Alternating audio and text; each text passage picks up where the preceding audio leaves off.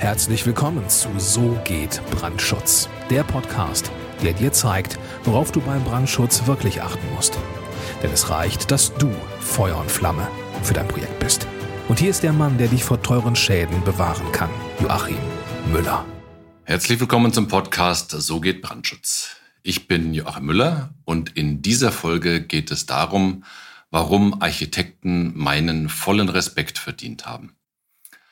Die Episode, die dauert jetzt vielleicht ein paar Minuten länger, als du es gewohnt bist, aber das liegt einfach daran, dass ich an der Stelle einfach mal wirklich allen Architekten meinen Respekt zollen möchte, meinen Hut ziehen möchte, weil sie sind wirklich absolute Generalisten und sie müssen alle Gewerke koordinieren auf der Baustelle, sie müssen die Planung koordinieren um ein Projekt zum Erfolg zu führen. Und das ist wirklich eine sehr herausragende Leistung.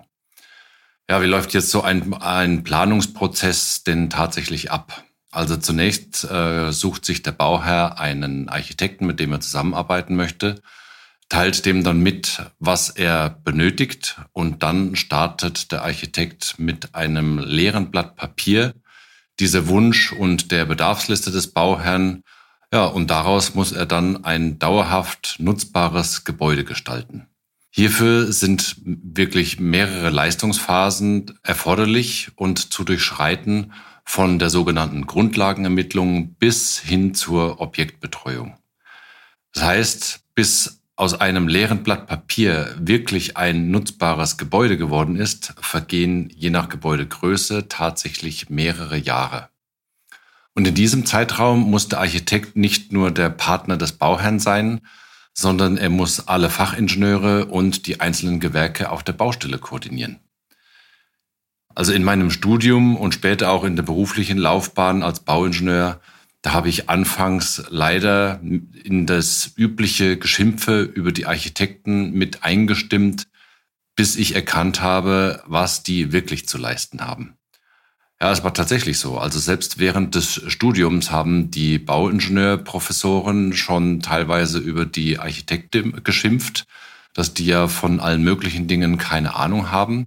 Und so wurde sozusagen schon während des Studiums so eine gewisse Abneigung gegen die äh, Architekten ja einem ins Gehirn reingepflanzt. Und das hat sich dann während meiner ganzen Tätigkeit als Tragwerksplaner in einigen Bereichen wirklich manifestiert bis ich irgendwann endlich mal gecheckt habe, dass das eben so einfach falsch ist. Und seit ich das gecheckt habe, hat sich die Denk- und die Arbeitsweise meinerseits wirklich grundlegend geändert. Ja klar, wenn jeder nur seine eigene Brille aufsetzt und äh, durch seine eigene Brille durchguckt, dann sind selbstverständlich bei einzelnen Fachfragen und Handlungsweisen, die die Architekten so an den Tag legen, ja, da kommen einem Fragezeichen auf die Stirn und es wird einfach vollkommen klar, dass äh, einfach sehr viele Schwachstellen im Wissen der Architekten sind. Aber das ist auch gar nicht weiter verwunderlich, weil ja, ich, ich gebe einfach mal einen kurzen Überblick über das, was ein Architekt wirklich alles zu leisten und zu verantworten hat. Also zunächst mal im Schritt eins muss der Architekt einen groben Entwurf erarbeiten und eine Kostenschätzung erstellen, damit der Bauherr ungefähr eine Vorstellung davon bekommt, was er für sein Budget, das er sich gedacht hat, denn tatsächlich für ein Gebäude bekommt. Dann ist es auch Aufgabe des Architekten, geeignete Fachingenieure dem Bauherrn zu empfehlen. Also Tragwerksplaner, Haustechnikplaner, Brandschutzplaner und so weiter und so fort. Der Architekt muss auch die Abstimmung der fachlichen Beiträge der Fachingenieure und deren Planung in seine eigene Planung integrieren. Der Architekt muss die Einhaltung sämtlicher Bauvorschriften beachten. Ja, und wenn er dann seinen Entwurf weiter ausgearbeitet hat, dann muss der Architekt eine Kostenberechnung erstellen mit einer entsprechenden Genauigkeit, damit dann der Bauherr wirklich erkennen kann, ob der Entwurf, der jetzt vor ihm liegt, auch wirklich seinem Budget entspricht oder ob da nochmal Anpassungen stattfinden müssen. Also Anpassungen im Sinn von entweder die Planung anpassen oder die Qualitäten, die der Bauherr sich äh, gewünscht hat, nach unten schrauben, falls das Budget überschritten ist. Ja, oder einfach nochmal zur Bank gehen und schauen, dass er eine Nachfinanzierung bekommt, weil er am Anfang einfach zu optimistisch mit seiner Schätzung an die Kosten herangegangen ist. Dann muss natürlich der Architekt auch die Bauantragsunterlagen erstellen mit sämtlichen Plänen, Berechnungen und Bauantragsformularen. Er muss eine Ausschreibung erstellen. Also das sind eine Ausschreibung, das ist ein Dokument, das an mehrere Baufirmen geschickt wird, damit diese Firmen dann ihr Angebot abgeben können. Und diese Ausschreibung muss für alle möglichen Gewerke erstellt werden, die erforderlich sind, um ein Gebäude zu errichten.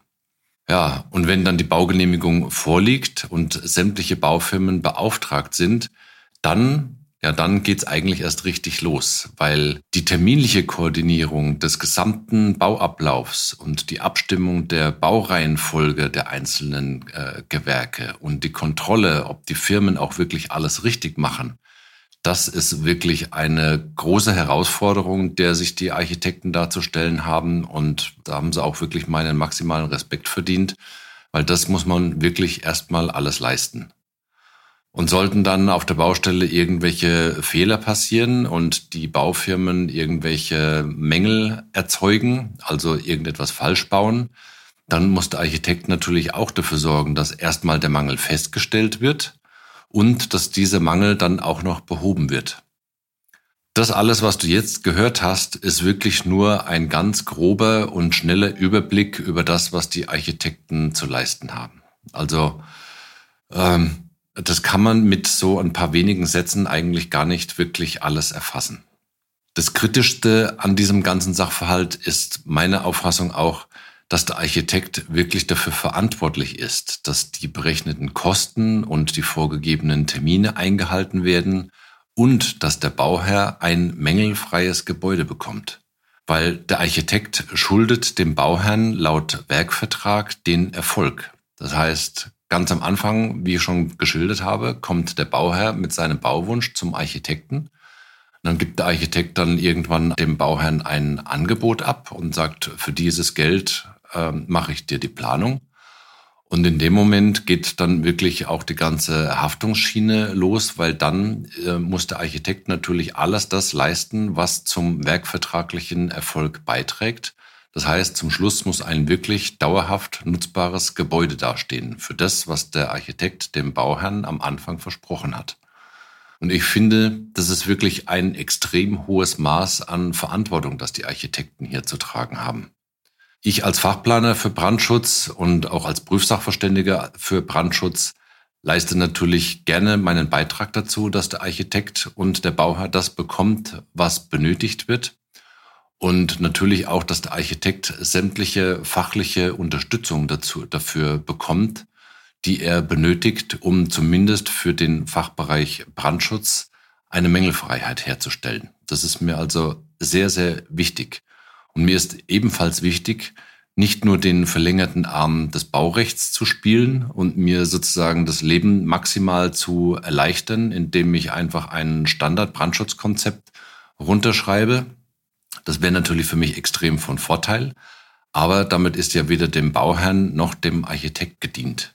Ich sehe es schon als meine Aufgabe als Fachingenieur über den Tellerrand hinauszuschauen und im Sinne des Bauherrn und des Architekten zu handeln und da auch mal mit einem vielleicht ungewöhnlichen Planungsvorschlag um die Ecke zu kommen und da auch meiner fachlichen Kreativität etwas Freiraum zu geben, damit der Architekt und der Bauherr dann halt wirklich ein Gebäude bekommen, das innerhalb des Budgets ist, das vollkommen den gestalterischen Grundsätzen entspricht, das natürlich auch optimal für den Bauherrn nutzbar ist und das eben dauerhaft und nicht nur bis zum Zeitpunkt der Genehmigung und sich dann äh, planerisch sozusagen vom Acker zu machen, sondern ich will Bauherr und Architekt wirklich am liebsten bis zur Schlüsselübergabe unterstützen mit meinem Team, weil es diese Unterstützung je nach Größe des Bauvorhabens nämlich auch wirklich tatsächlich braucht. Also das ist zumindest meine Einstellung. Und wenn du als Bauherr oder Architekt jetzt sagst, ja, das, was ich hier gehört habe, das entspricht tatsächlich auch meiner Vorstellung, wie ein Projekt und eine Planung ablaufen soll und wie man als Projektteam zusammenarbeitet, dann lass uns doch einfach sprechen. geh einfach auf www.tub-brandschutz.com. Das ist unsere Webseite. Und dort findest du einige Informationen über mich. Und dort findest du auch ein sehr leicht und sehr schnell auszufüllendes Kontaktformular. Da kannst du dann nämlich auch ein paar Daten zu dem Projekt eintragen, um das es jetzt gerade geht. Und dann kommen die Daten bei uns im System an. Dann schauen wir uns das an und dann bekommst du einen Anruf zu einem kostenlosen Erstgespräch. Und wenn wir bei diesem Erstgespräch zueinander finden, ja, dann setzen wir für deine Planung bzw. für dein Gebäude genau die Planung auf, die du haben musst und führen dein Projekt zum Erfolg. Bis es soweit ist, wünsche ich dir alles Gute, maximalen Wirkungsgrad bei allem, was du tust. Herzliche Grüße, dein Joachim Müller von So geht Brandschutz.